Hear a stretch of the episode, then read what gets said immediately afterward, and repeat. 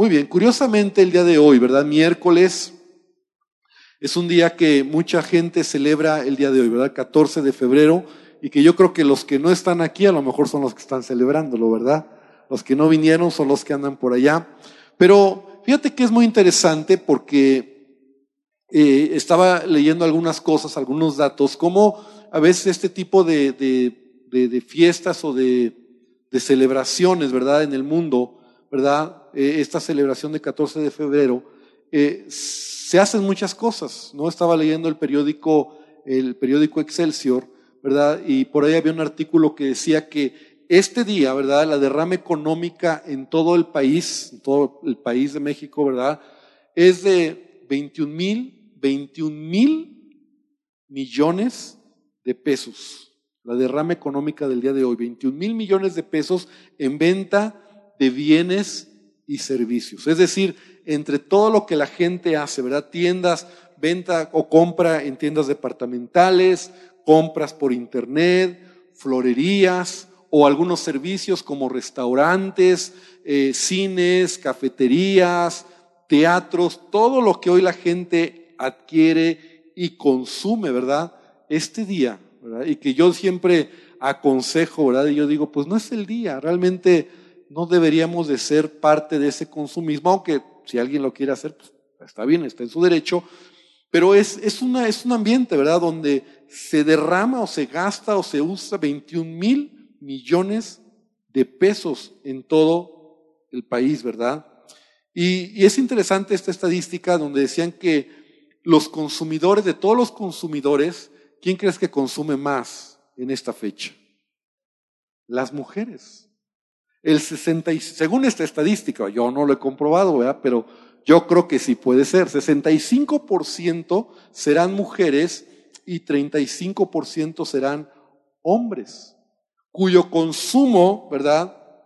Por cada persona en promedio también a veces llega a ser de 600 pesos. Cuando alguien así está muy afanado este día, que el regalito, las flores y que el restaurante y que todo lo que quieren hacer, consumo per cápita es por cada persona es 600 pesos. Porque celebra una fecha que es el Día del Amor y la Amistad. Hace tiempo, en una universidad en Estados Unidos, se llevó un estudio, una encuesta que participaron alumnos de esta universidad. Y una de las preguntas que les hicieron a estos estudiantes fue la siguiente. Si estuvieras abandonado en una isla desierta, ¿qué cosa desearías tener contigo o cerca de ti? Y había respuestas de opción múltiple, ¿verdad? Y desde cosas vanas hasta algunas respuestas o cosas de valor. Y algunas respuestas eran indumentaria y accesorios para vivir en una isla desierta, la compañía de un equipo musical o deportivo, alimentos, era otra respuesta, una Biblia, era otra respuesta, tener una televisión o internet para estar comunicado con el mundo exterior. Y, es interesante cómo algunas de estas respuestas, muchos las marcaron como me gustaría, si estuviera en una isla desierta, yo estaría, me gustaría tener, y bueno, aquí había los porcentajes, pero había una respuesta que era tener a un amigo, a un conocido, o alguien real con quien conversar, fue la respuesta que tuvo mayor porcentaje. El 64% de esta encuesta, los jóvenes decían, bueno, todo está suave, pero lo más valioso me gustaría tener a alguien cerca de mí, a un amigo o a alguien, una pareja, a lo mejor alguien con quien pudiera yo estar. Y esto nos habla de qué tan importante, ¿verdad? Son las relaciones. De hecho, en otra encuesta, ¿verdad? En una revista llamada Prevención en los Estados Unidos, que hizo una encuesta a 11 mil participantes, reveló que uno de los mayores conflictos de estrés en el ser humano son los desacuerdos y conflictos con las personas que amamos. Eso causa gran estrés en el ser humano. El 58%, ¿verdad?, de las personas dijeron que eso era como la prioridad de, estrés en su vida. En segundo lugar estaban los problemas financieros. Y de ahí habían otra clase de respuestas acerca de qué causa estrés en el ser humano. ¿Y por qué te estoy compartiendo esto? ¿Por qué estoy eh, compartiendo un poco estas estadísticas? Porque hoy quiero que nosotros podamos ver realmente el valor que tiene una persona que puede estar cerca de nosotros, pero hablando acerca de lo que a la luz de la escritura verdaderamente es tener alguien que valoremos en nuestra vida, hablando acerca de amigos, hablando acerca del matrimonio, hablando acerca de gente que tienes cerca y con quien tú vas a poder o debes de caminar en esta vida. No te estoy hablando de, de algo como chocolates y, flores y ositos de peluche, sino a la luz de la Biblia, ¿verdad? La Biblia nos dice en Proverbios 18, 24, que amigo hay más unido que un hermano. Entonces, la amistad es algo que la Biblia resalta, la amistad es algo que la Escritura nos enseña. De hecho, tú puedes ver en la Biblia que, eh, o cuando Jesús estuvo aquí en la tierra, Él tuvo amigos, ¿verdad? Él no tuvo muchos amigos, de hecho la Biblia no habla de muchos amigos, pero Él tuvo amigos, por lo menos hay tres que se les menciona, ¿verdad? Que eran sus amigos, así lo dice el Evangelio de Juan, María, Marta y Lázaro, pero yo creo que también sus discípulos eran amigos de Jesús. Los doce cercanos eran amigos de Jesús. Y yo creo que Jesús, ¿verdad? Cuando estuvo en esta tierra, Él hizo y Él tenía amigos. Aquí la pregunta es, cada uno de nosotros, hablando de este tema, ¿verdad? ¿Cómo valoramos a nuestros amigos? ¿Cómo valoramos a la gente que está cerca de nosotros? Y verdaderamente, ¿quiénes son nuestros amigos? De hecho, Jesús mismo nos enseña, ven conmigo al Evangelio de Juan, y ahora sí quiero que veamos una escritura para poder entrar en este tema. Juan 15, versículo 13 al versículo 15. Y dice de la siguiente manera, capítulo 15 de Juan, versículo 13 al 15, dice, nadie tiene mayor amor que este que uno ponga su vida, ¿por qué? Por sus amigos. Nadie tiene mayor amor que este, que uno ponga su vida por sus amigos. Ahora, si Jesús nos está diciendo esto, Él está dando un valor muy importante a la amistad. A la amistad. El amor se va siempre a mostrar. El amor no son solamente palabras, mucho menos regalos, ¿verdad? Aunque es bueno, pero Jesús nos está llevando al nivel más alto de lo que verdaderamente es ser amigo de alguien. Que pongas tu vida por esa persona. Y sigue diciendo, Jesús dice, vosotros sois mis amigos si hacéis lo que yo os mando. Ya no os llamaré siervos porque el siervo no sabe lo que hace su Señor, pero os he llamado amigos, porque todas las cosas que oí de mi Padre os las he dado a conocer. Entonces Jesús no solamente nos lleva a entender el valor de la verdadera amistad, que es que tú des tu vida por alguien, sino que Jesús mismo lo hizo, porque Él dio su vida por nosotros. Él nos amó tanto, ¿verdad? Que Él dio su vida en la cruz del Calvario porque nos amaba. Él mismo se mostró como ejemplo, ¿verdad? Dando su vida y por eso dice, ahora yo los voy a llamar mis amigos, porque yo he dado mi vida por ustedes. Entonces, las relaciones en la vida real, ¿verdad? Las relaciones que nosotros tenemos en la vida real y hablando de de, amistades, ¿verdad? Fuimos diseñados por Dios para tener relaciones duraderas. Y esto es algo muy importante, porque una amistad, estamos hablando de relaciones duraderas.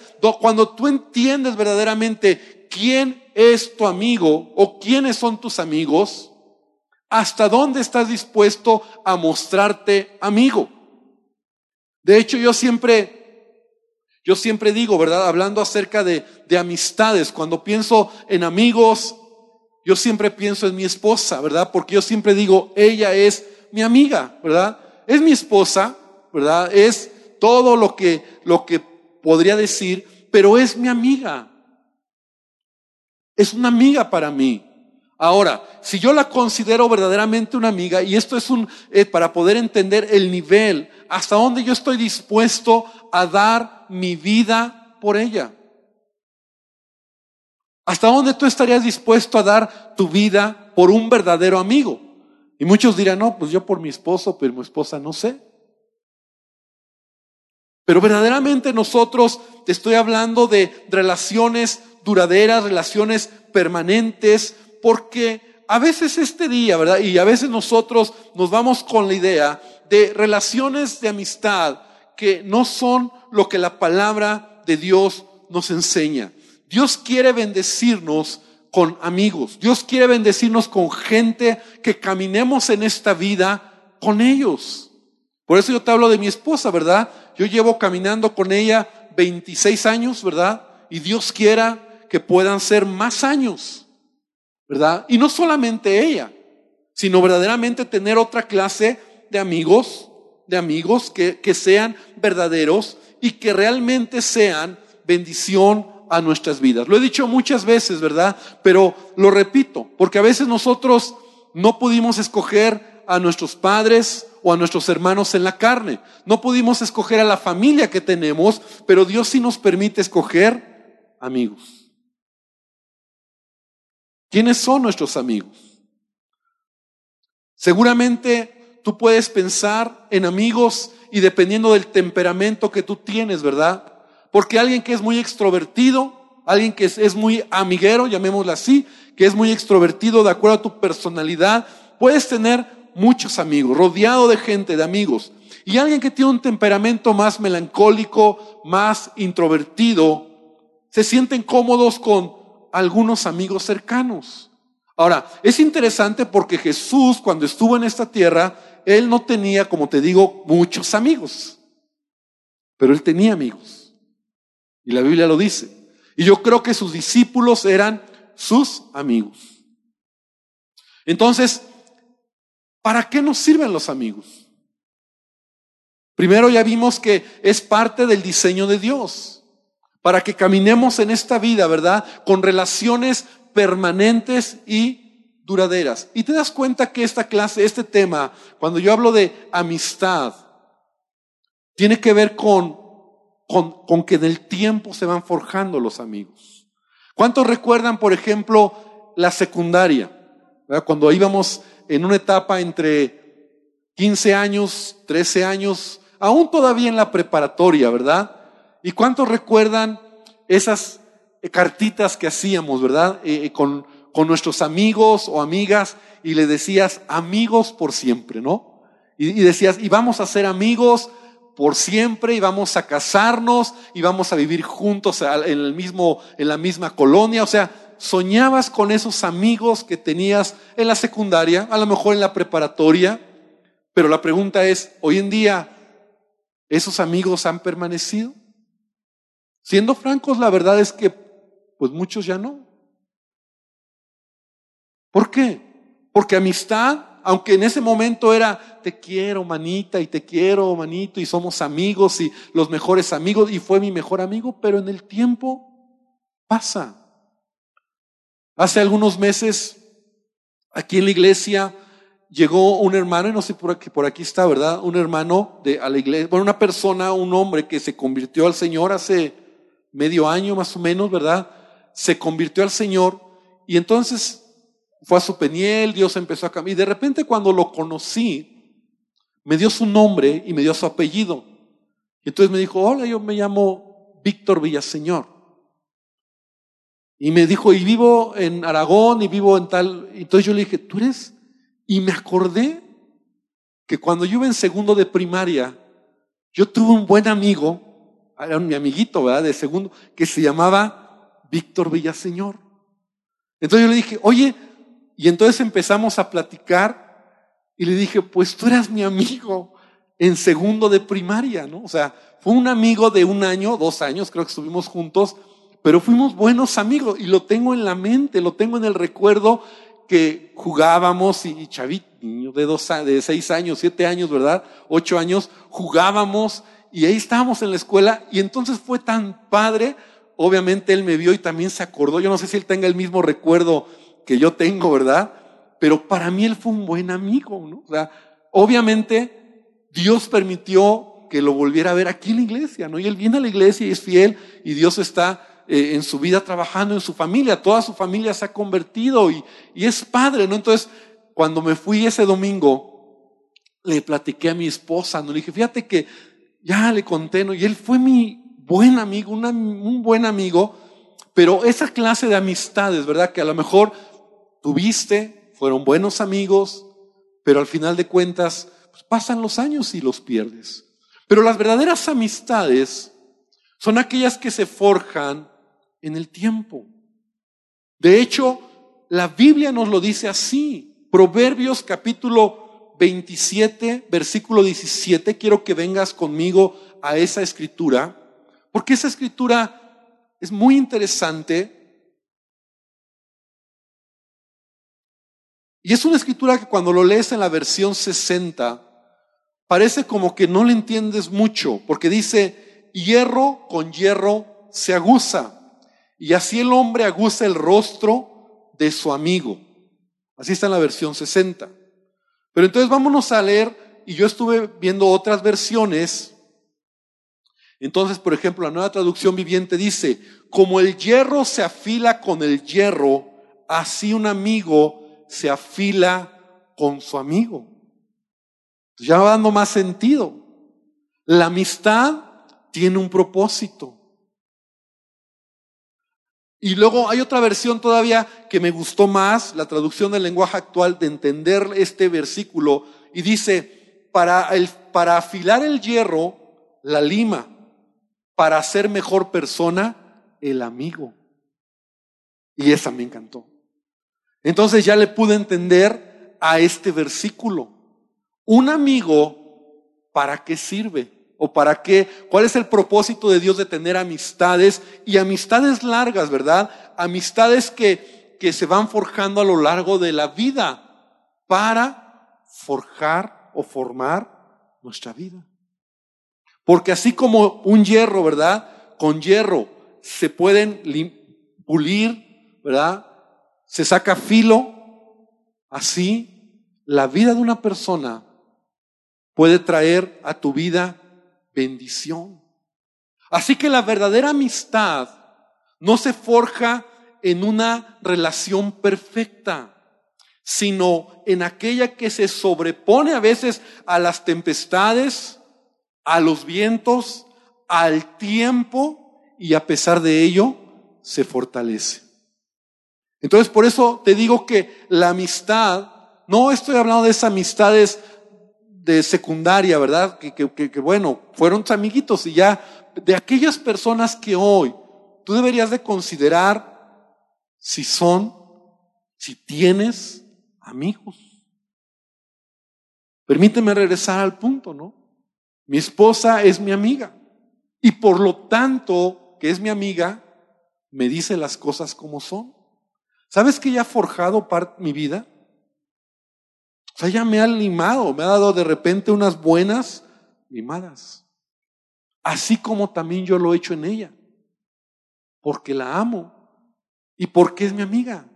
Y a veces no nos gusta, ¿verdad? Pero cuando ella me dice, oye, esto no está bien. Oye, corrige aquello. Oye, entonces yo, a veces no nos gusta, pero si te das cuenta en relaciones, por ejemplo, en un matrimonio que han pasado los años, te va formando.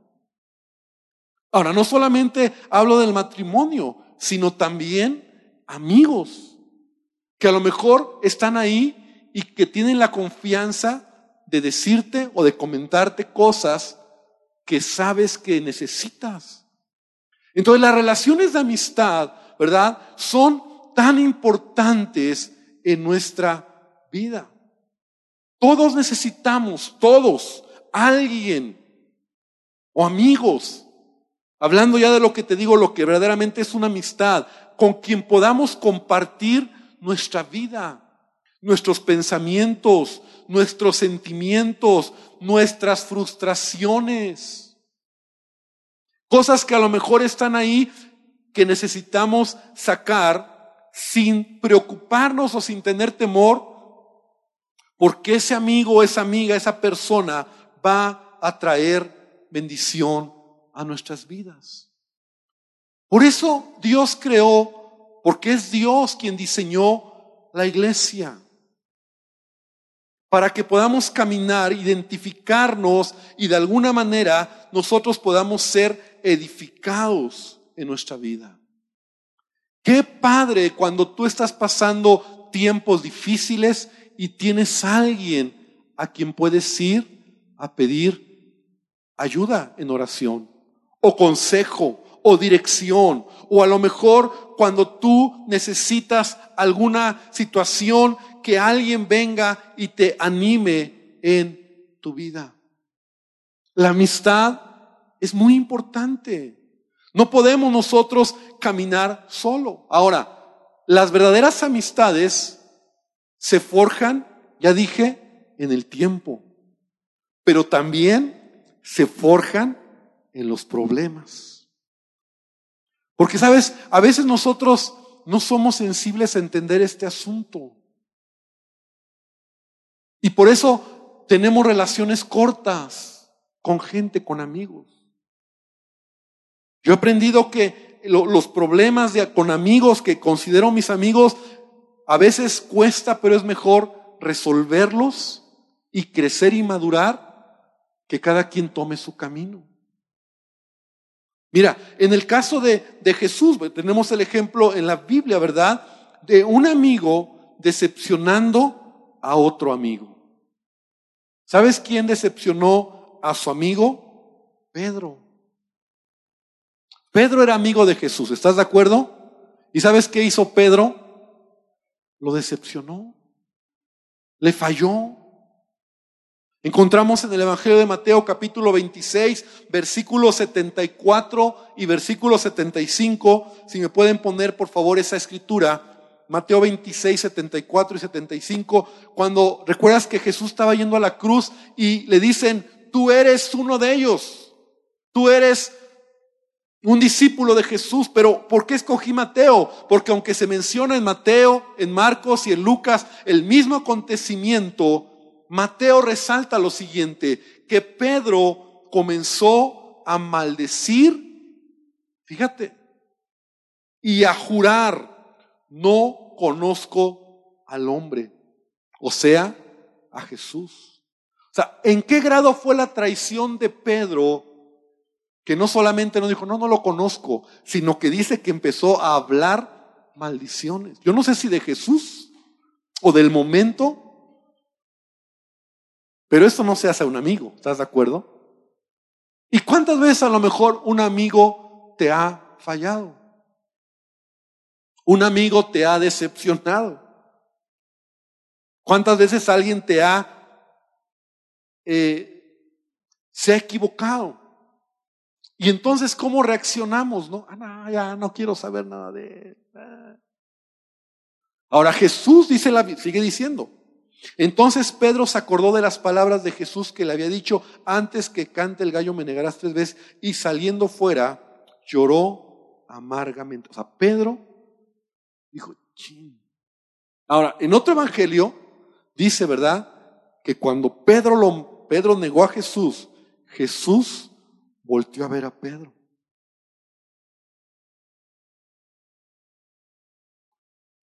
¿Y sabes qué? Jesús, ¿cómo trató a este amigo? ¿Qué hizo? ¿Qué hizo? Se desquitó, le dejó de hablar, se vengó, se entristeció, se echó al piso. ¿Qué hizo Jesús? Lo perdonó. Porque no hay mayor amor que este, que alguien dé su vida por sus amigos. Entonces Jesús lo perdonó. Jesús realmente tuvo ese, ese carácter, ¿verdad? Obviamente como el Hijo de Dios le aceptó, le perdonó y lo afirmó para que siguiera siendo su amigo. Y Pedro continuó una gran obra, ¿verdad? Y sabemos que él fue el precursor o el primero que abrió la puerta para que el Evangelio se predicara tanto a judíos como a gentiles. ¿Todo por qué? Porque Jesús no solamente nos enseñó, sino vivió este pasaje, ¿verdad? Dio su vida y perdonó, amigo. Ahora, ¿por qué quiero en este punto que tú y yo consideremos. Porque yo creo que a veces nosotros hemos perdido amistades por falta de madurez. Como cristianos. Por falta de carácter. Es decir, nos cuesta trabajo perdonar. Nos cuesta trabajo, ah, no, ya no, nada me dijo, habló mal de mí, ya, ya no voy a ser su amigo. Ahora quiero venir aquí a otro punto importante.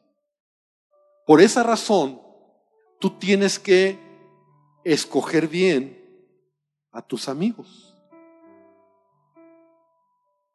Tú decides con quién vas a hacer el viaje en esta tierra de tu vida. Porque sabes que a veces hay gente que influyen negativamente en nuestra vida. Entonces tenemos que reflexionar cuando verdaderamente vale la pena tener buenos amigos. Hace muchos años, ya tiene muchos años, como, como 15 años tal vez, menos, a lo mejor como 12 años.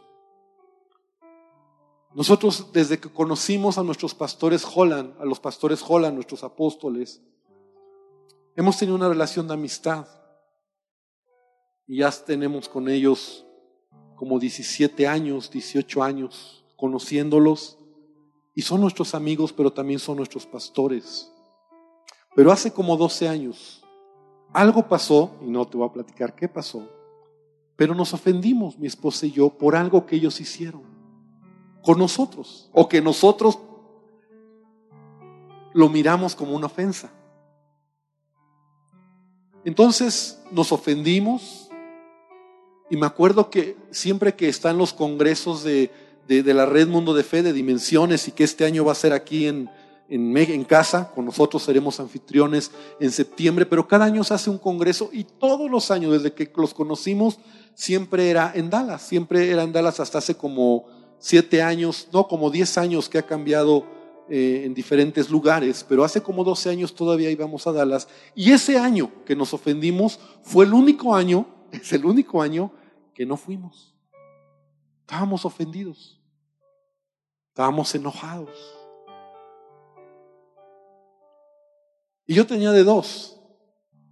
Me enojaba, me indignaba y decía, ahí se ven y voy a buscar a alguien más.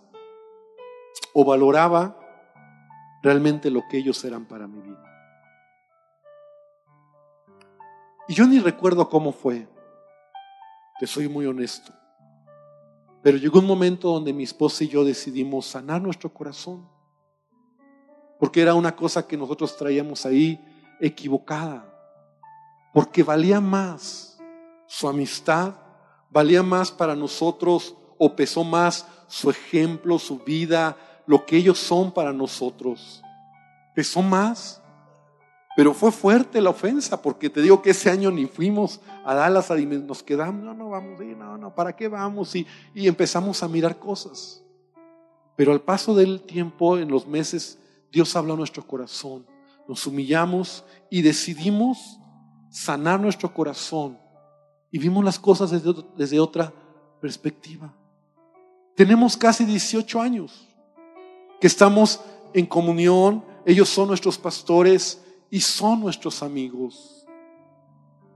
Y sabes que yo les doy gracias a Dios porque cada vez que los veo, platico con ellos, yo bendigo sus vidas por lo que representan en nosotros.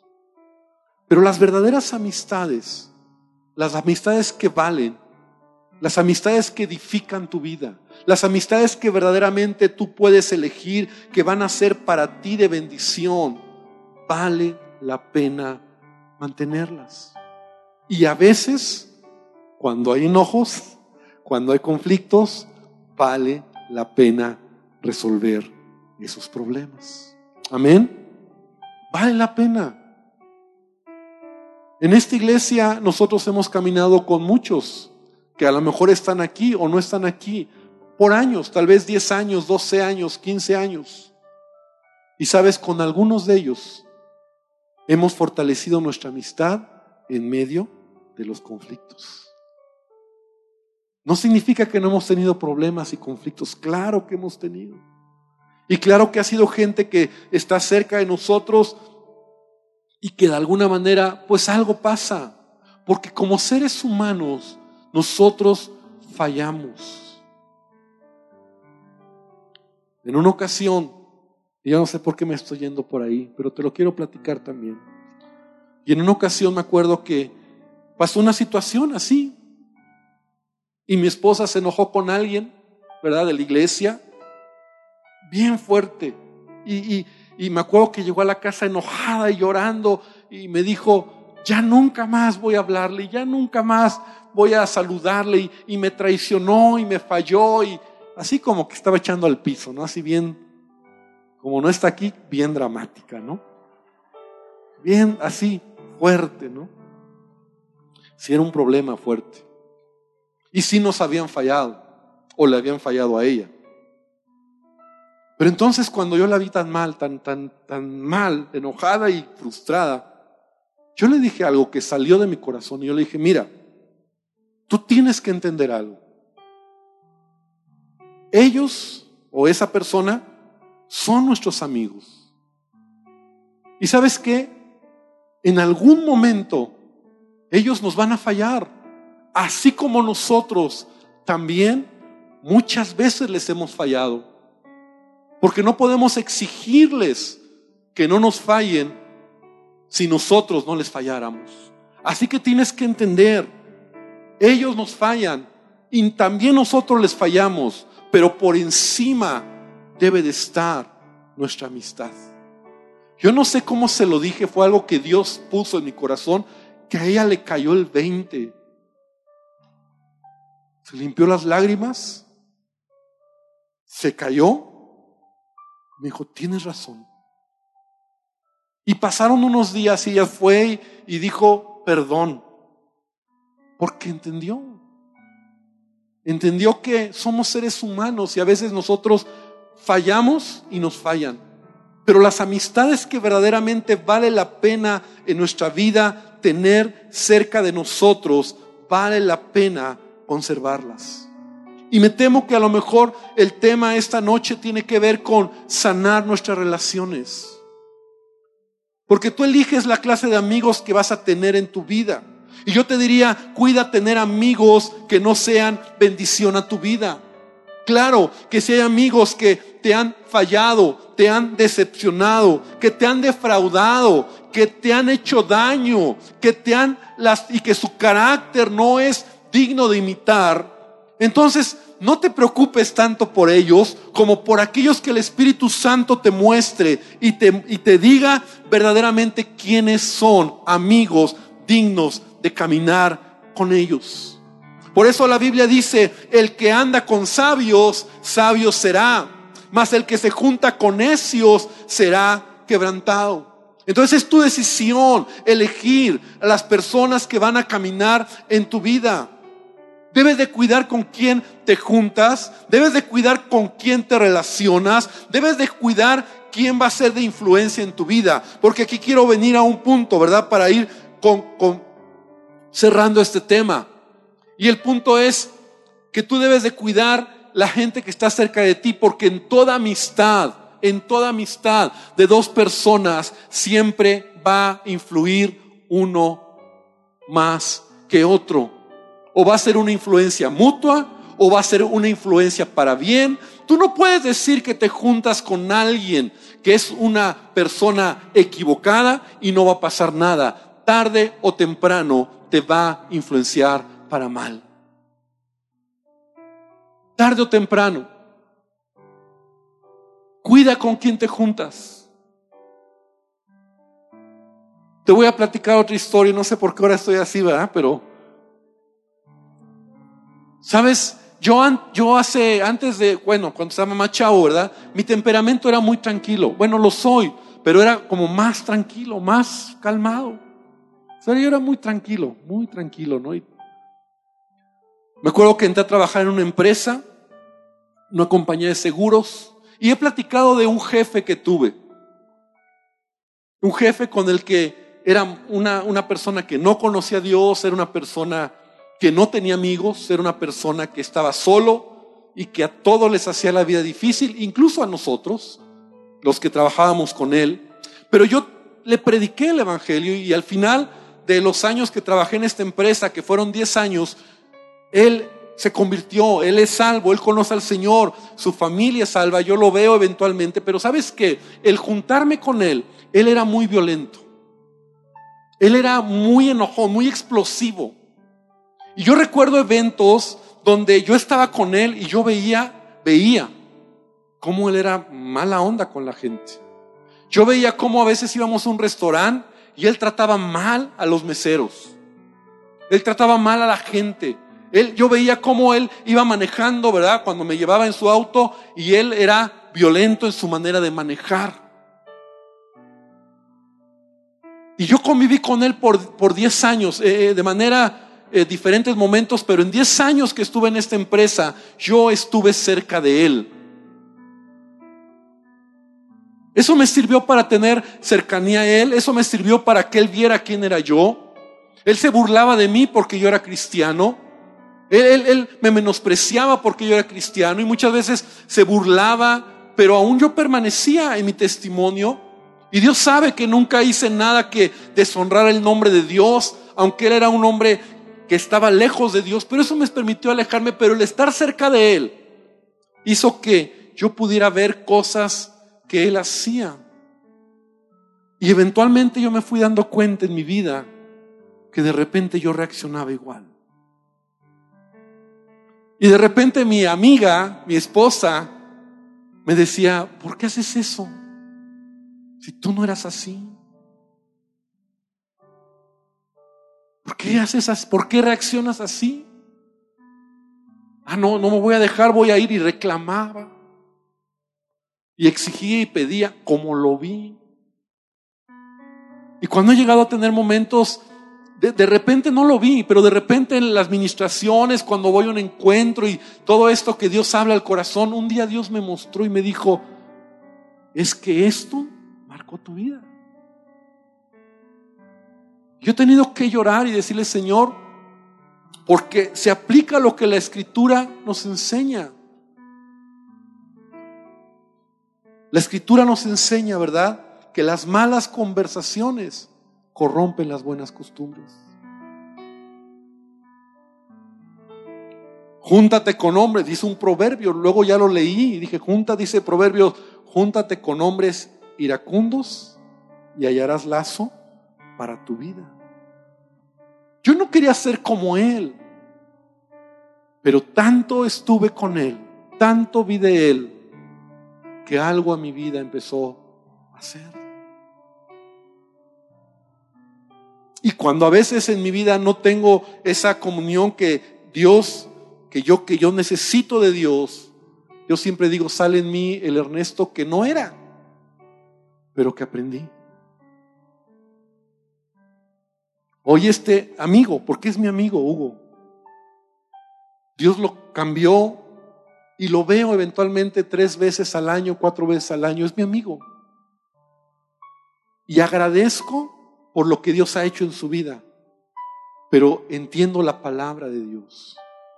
A veces hay amistades que pueden desviarnos y que pueden distraernos.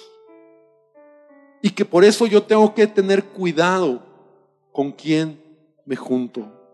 No te juntes con gente cuyas pláticas son negativas, cuyas pláticas son de queja, de molestia. No te juntes con personas que ven todo negativo, porque lo vas a ver igual. No te juntes con personas sueltos de lengua, ¿verdad? Que son chismosos, murmuradores, mentirosos, entrometidos, porque vas a hacer lo mismo. Cuida quiénes son tus amigos. Entonces, ¿con quién me voy a juntar, pastor? Bueno, busca gente que edifique tu vida. Gente que realmente tú valores y que digas, realmente me dejan algo correcto y positivo en mi vida. Gente que sean mejor que tú. Gente que sea digna de imitar. Y no, y no necesariamente solamente te hablo de la iglesia, que en la iglesia podemos tener gente así, pero gente como gente empresaria, trabajadores, padres de familia, mejores estudiantes, personas generosas, gente que bendiga tu vida. Escoge gente que sea correcta para ti. Y arriesgate a tener amistades largas y amistades que bendigan tu vida. Porque el hombre que tiene amigos, dice Proverbios 18:24, ha de, mostrarse amigos, amigo. El hombre que tiene amigos ha de mostrarse amigo. Ser amigos requiere abrir el corazón. Se, quiere pasar, se requiere por pasar por lo que te he platicado. Pero sabes qué? Yo le doy gracias a Dios porque Él me ha dado amigos. Mi esposa es mi amiga. Pero también tengo gente que digo, amigo, mi amigo, quiero que sea mi amigo. Quiero que bendiga mi vida. Quiero invitarte esta noche entonces para que consideres quiénes son tus amigos. ¿Quiénes son tus amigos? Y aún te lo digo aquí en la iglesia, no todos, no todos son, lo quiero decir con cuidado, ¿verdad? No todos los que están aquí en la iglesia son buena influencia.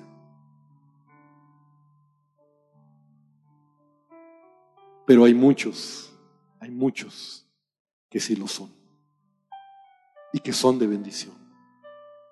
Y que tú puedes acercarte y tú puedes saber que estás teniendo amigos que bendicen tu vida. Pero es tu elección, es tu decisión.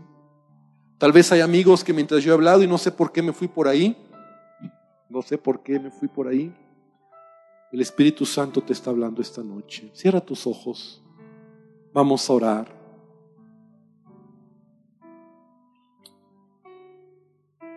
No hay mayor amor que este, dice Jesús.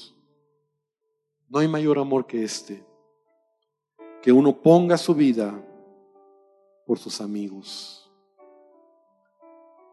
Padre, tú nos has diseñado para tener amigos, para tener amistades largas, para tener amistades que bendigan nuestra vida. Nos has diseñado, Padre, para elegir en este tema, amigos. Y nos has dejado tu palabra para aprender de este tema también. No es como el mundo lo muestra, tan superficial, tan vano, tan simple.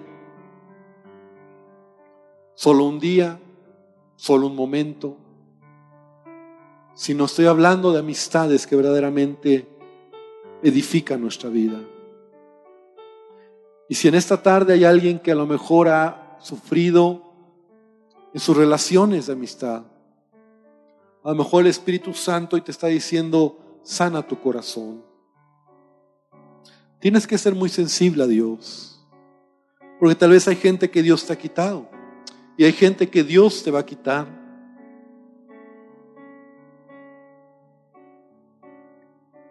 Pero también hay gente que tú puedes hoy entender que son de bendición para tu vida.